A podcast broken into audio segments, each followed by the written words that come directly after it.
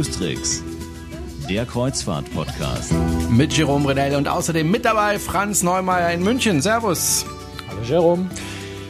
Folge 68 unseres kleinen, aber feinen Kreuzfahrt-Podcasts. Und ähm, ja, in dieser Folge möchten wir uns wieder übrigens äh, in einer verkürzten Version nochmal wegen Urlaub und Sommer und überhaupt, auch wenn der Sommer zumindest jetzt bei der Aufzeichnung nicht so wahnsinnig äh, da ist, wollen wir nochmal eine kürzere Folge machen, statt einer Sommerpause.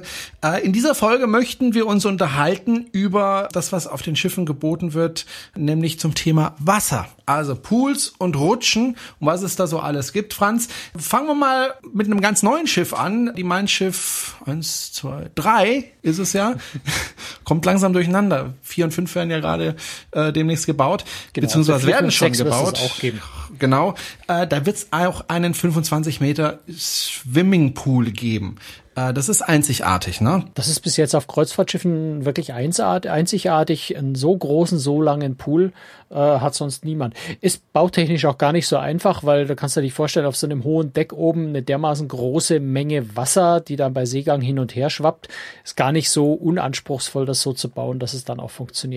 Aber wie gesagt, das ist äh, schon eine ganz coole Sache, wenn man da früh äh, nach dem Aufstehen einfach mal ein paar richtig schöne Schwimmbahnen ziehen kann. 25 Meter ist ja wirklich wie ein richtiges Schwimmbecken auch an Land. Vielleicht mal eine Zahl dazu. Ein Kubikmeter Wasser, also ein Würfel mit Wasser füllen, der eine Kantenlänge von einem Meter hat, also ein Meter breit, ein Meter tief, ein Meter hoch.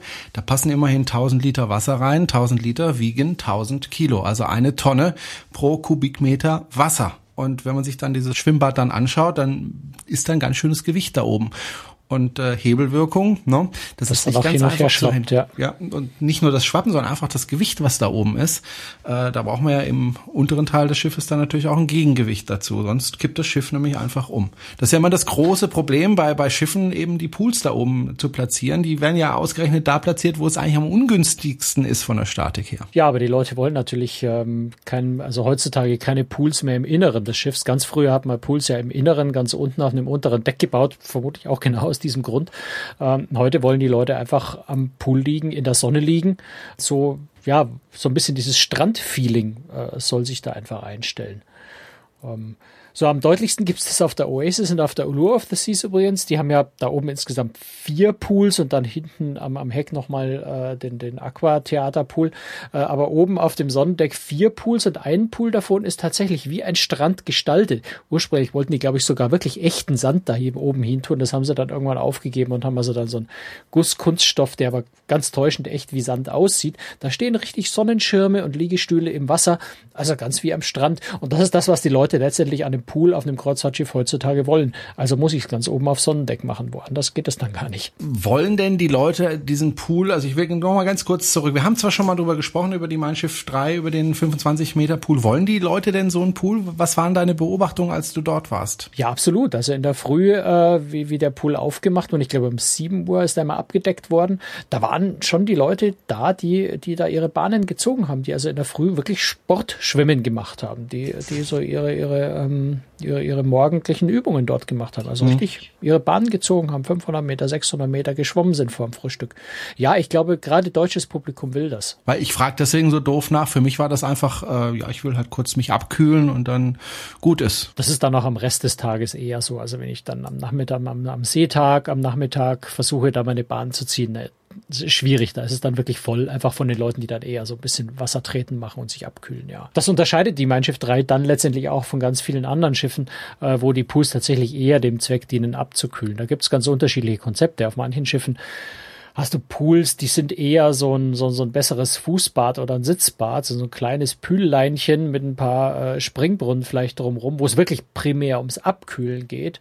Und du hast Schiffe, ja, wo die Pools ein bisschen größer sind, wo man zumindest vielleicht mal den Kopf untertauchen kann, wo ein bisschen Platz ist, aber so richtig schwimmen geht meistens eher nicht. Bei manchen Schiffen kann man ja sogar tauchen lernen. Also tauchen jetzt nicht einfach den Kopf unter das Wasser zu halten, sondern richtig mit der kompletten Tauchausrüstung. Ich glaube, auf AIDA kann man das teilweise machen, aber auch auf anderen Schiffen, ne? Also da, wie ich es vor allem kenne, ist bei der, bei der äh, Oasis und bei der Allure of the Seas, äh, eben mit dem schon erwähnten Aquatheaterpool, der ist immerhin vier Meter tief. Das heißt, dort kann man richtig Tauchkurse machen. Mit der vollen Montur, mit, äh, mit Sauerstoffflaschen, mit allem drum und dran. Ich war ja mit meinem Kleinkind auf einem Schiff unterwegs und äh, Kleinkinder dürfen nicht in die Pools. Und trotzdem gibt es ja immer wieder Schiffe mit Pools für, für Kleinkinder. Aber was hilft mir das, wenn Kinder, die eigentlich noch Windel tragen müssten, nicht in diese Pools dürfen. Warum dürfen die eigentlich nicht in die Pools und äh, was bringt das dann? Naja, es ist vor allem natürlich ein Hygieneproblem.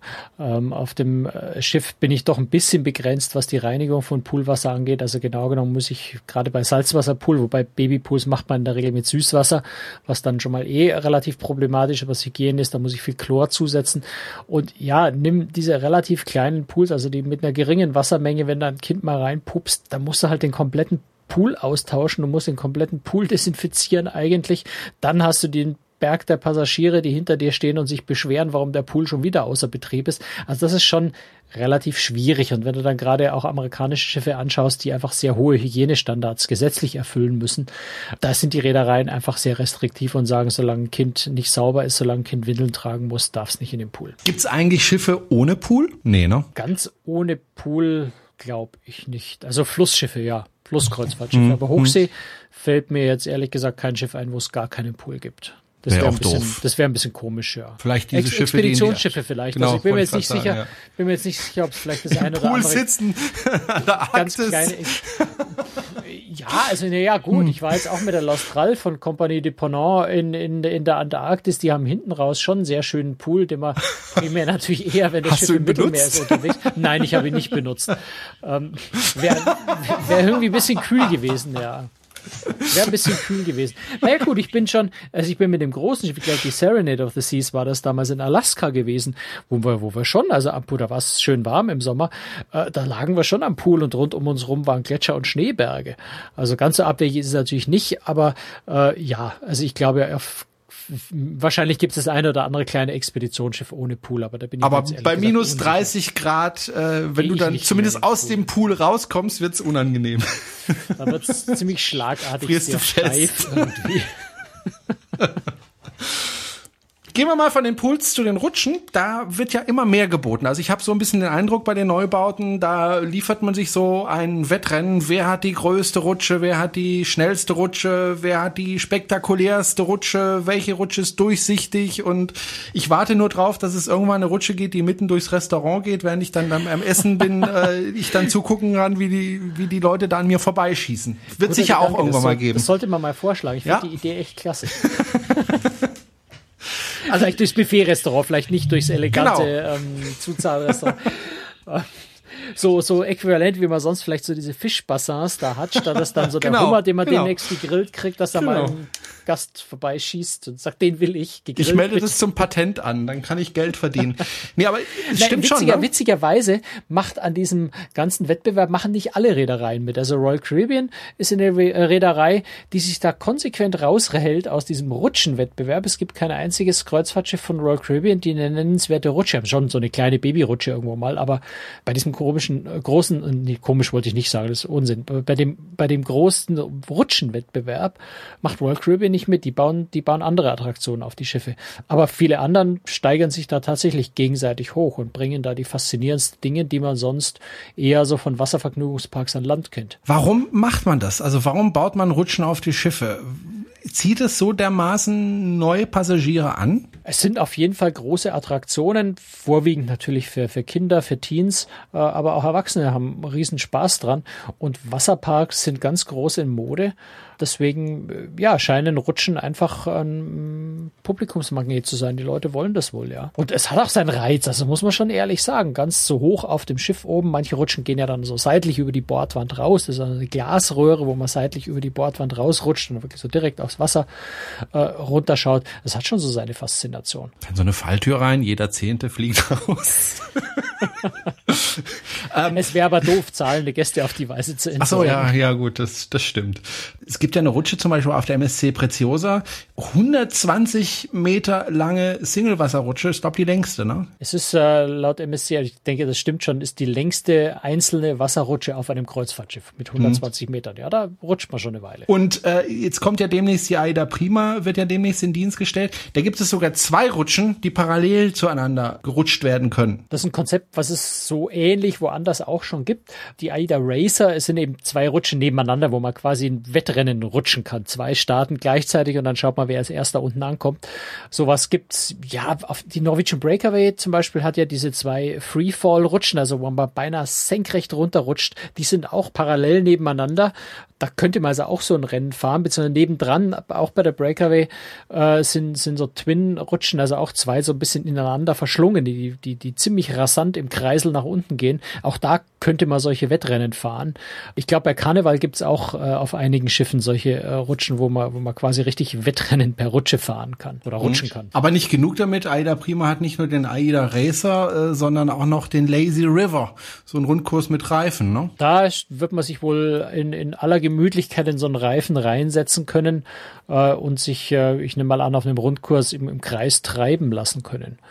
Ähm, das ist dann wahrscheinlich schon weniger eine Rutsche, also es das heißt ja auch Lazy River, wahrscheinlich eher so flussartig. Wobei im Reifen gibt's ja woanders auch noch, ähm, also auf der Disney Dream, die Disney Fantasy, die haben den sogar die sogenannte Aquaduck. Aquaduck. Mhm. Ja, das sind ähm, eigentlich eher so Schlauchboote, wenn man nämlich zu zweit reinsetzt und dann auch durch eine, durch eine Glasröhre oder Kunststoffröhre eigentlich auch ziemlich weit äh, übers Schiff fährt und auch kurz mal so über die Bordwand rausfährt, eben mit so einer Glasröhre, äh, wo man dann so zu zweit in diesem äh, Schlauchbootartigen Ding drin sitzt und nach unten guckt, das hat schon so seinen Reiz. Da ist im Moment auch so, so, so ein kleiner Buckel drin in dieser Rutsche, also man hüpft da so ein bisschen. Das, äh, also schaut, schaut von außen weniger ähm, dramatisch aus, als es ist, wenn man fährt. Also die Rutsche mhm. schaut harmlos aus und ist aber, hat, hat schon so ihre, ihre Spitzen. Merk schon, du bist schon damit gefahren. Mit der Aquaduck bin ich schon gefahren und hat sehr viel mhm. Freude gemacht. Mhm. Hab mir aber auch sagen lassen, dass ich sie nicht alleine fahren darf, zumindest nicht, wenn Wind ist, weil nämlich genau an dieser Stelle, wo man über diesen Buckel springt, das ist tatsächlich nicht in der Röhre, sondern im Freien und wenn da zu viel Wind von der Seite käme, man fährt allein, könnte es einen theoretisch auswehen. Ich weiß nicht, ob sie das noch so als Mythos aufbauen, um den Leuten ein bisschen Angst vor der Rutsche zu machen, ähm, aber jedenfalls darf man in der nur zu zweit fahren. Es gab mal ein Schwimmbad in äh, Straßburg, die haben leider pleite gemacht. Äh, da gab es eine sogenannte Freefall-Rutsche, das heißt man fiel fast frei äh, durch diese Rutsche durch. Sowas gibt's auch auf der Disney Magic, ne? Das gibt's inzwischen auf einigen Schiffen. Äh, auf der Disney Magic, die ja gerade frisch reno renoviert worden ist, ist so eine Rutsche eingebaut worden. Die Norwegian Breakaway, die Norwegian Getaway haben äh, solche Freefall-Rutschen und auch auf der Carnival Spirit äh, in Australien, die hat den Green Thunder, die also auch äh, so eine Freefall äh, Rutsche ist. Also das ist gerade ganz groß in Mode und ist, ist schon eine ganz heiße Nummer. Also da stellst du dich in diese, in diese da geht so eine Klappe auf, du stellst dich äh, rein, dann machen die die Klappe wieder zu und ähm, darfst auch, also du darfst noch nicht mal einen Fingerring. Ich habe auf der, auf der Norwegian Breaker habe ich tatsächlich sogar meinen Ehering abnehmen müssen und auf keinen Fall irgendwelche metallischen Sachen, keine Halskette, keine Uhr, geschweige denn irgendwie eine GoPro-Kamera, um das zu filmen. Also nichts darfst du da dabei haben, angeblich um dich selbst und die Rutsche nicht zu beschädigen kriegen. Also du stehst da und, und dann zählen die runter, 3, 2, 1 und dann klappt einfach unter dir der Boden weg. Und du saust da wirklich erstmal ein gutes Stück senkrecht nach unten, bevor du dann tatsächlich in so einem kleinen Bogen sogar wieder aufwärts, das ist auch was ganz Schräges, in der Wasser, Wasserrutsche wieder bergauf zu fahren. Und dann schießt dich da so durch eine Kurve erst nach oben und dann ganz unten in, in das Auslaufbecken raus da muss man schon ganz genau aufpassen, dass man das mitkriegt, bevor das Ganze wieder vorbei ist. Aber es ist ein ziemlicher Nervenkitzel. Also ich kann nur sagen, die äh, Rutsche, die ich in Straßburg damals gefahren bin, diese Freefall-Rutsche, die war also schon sehr, sehr heftig. Also das habe ich einmal gemacht und dann hat es mir gereicht und ich fahre wirklich alles. Ja. Ähm, also die an Land sind natürlich deutlich höher und insofern mh. dramatischer. Die auf den Kreuzfahrtschiffen würde ich sagen, kann jeder wirklich ohne größeren Panikanfall überleben. Die haben schon wirklich ihren Reiz und der erste Moment, wo man da runterschießt, ist äh, ja tough. Da muss man mutig sein, aber sie sind jetzt nicht wirklich dramatisch. Also man kommt hinten schon lachend raus. Ich habe ja auf der Breaker, wie ich die ausprobiert habe, ich ja die verschärfte Variante gemacht. Das war im April. Äh, Außentemperatur irgendwo so gefühlte minus fünf Grad. Ich glaube, es waren so sechs, sieben. Ich glaube, es waren so sechs, sieben Grad plus. Aber das war schon, das war schon äh, wirklich das Gegenteil von einer heißen Nummer. Es war sehr kalt da oben.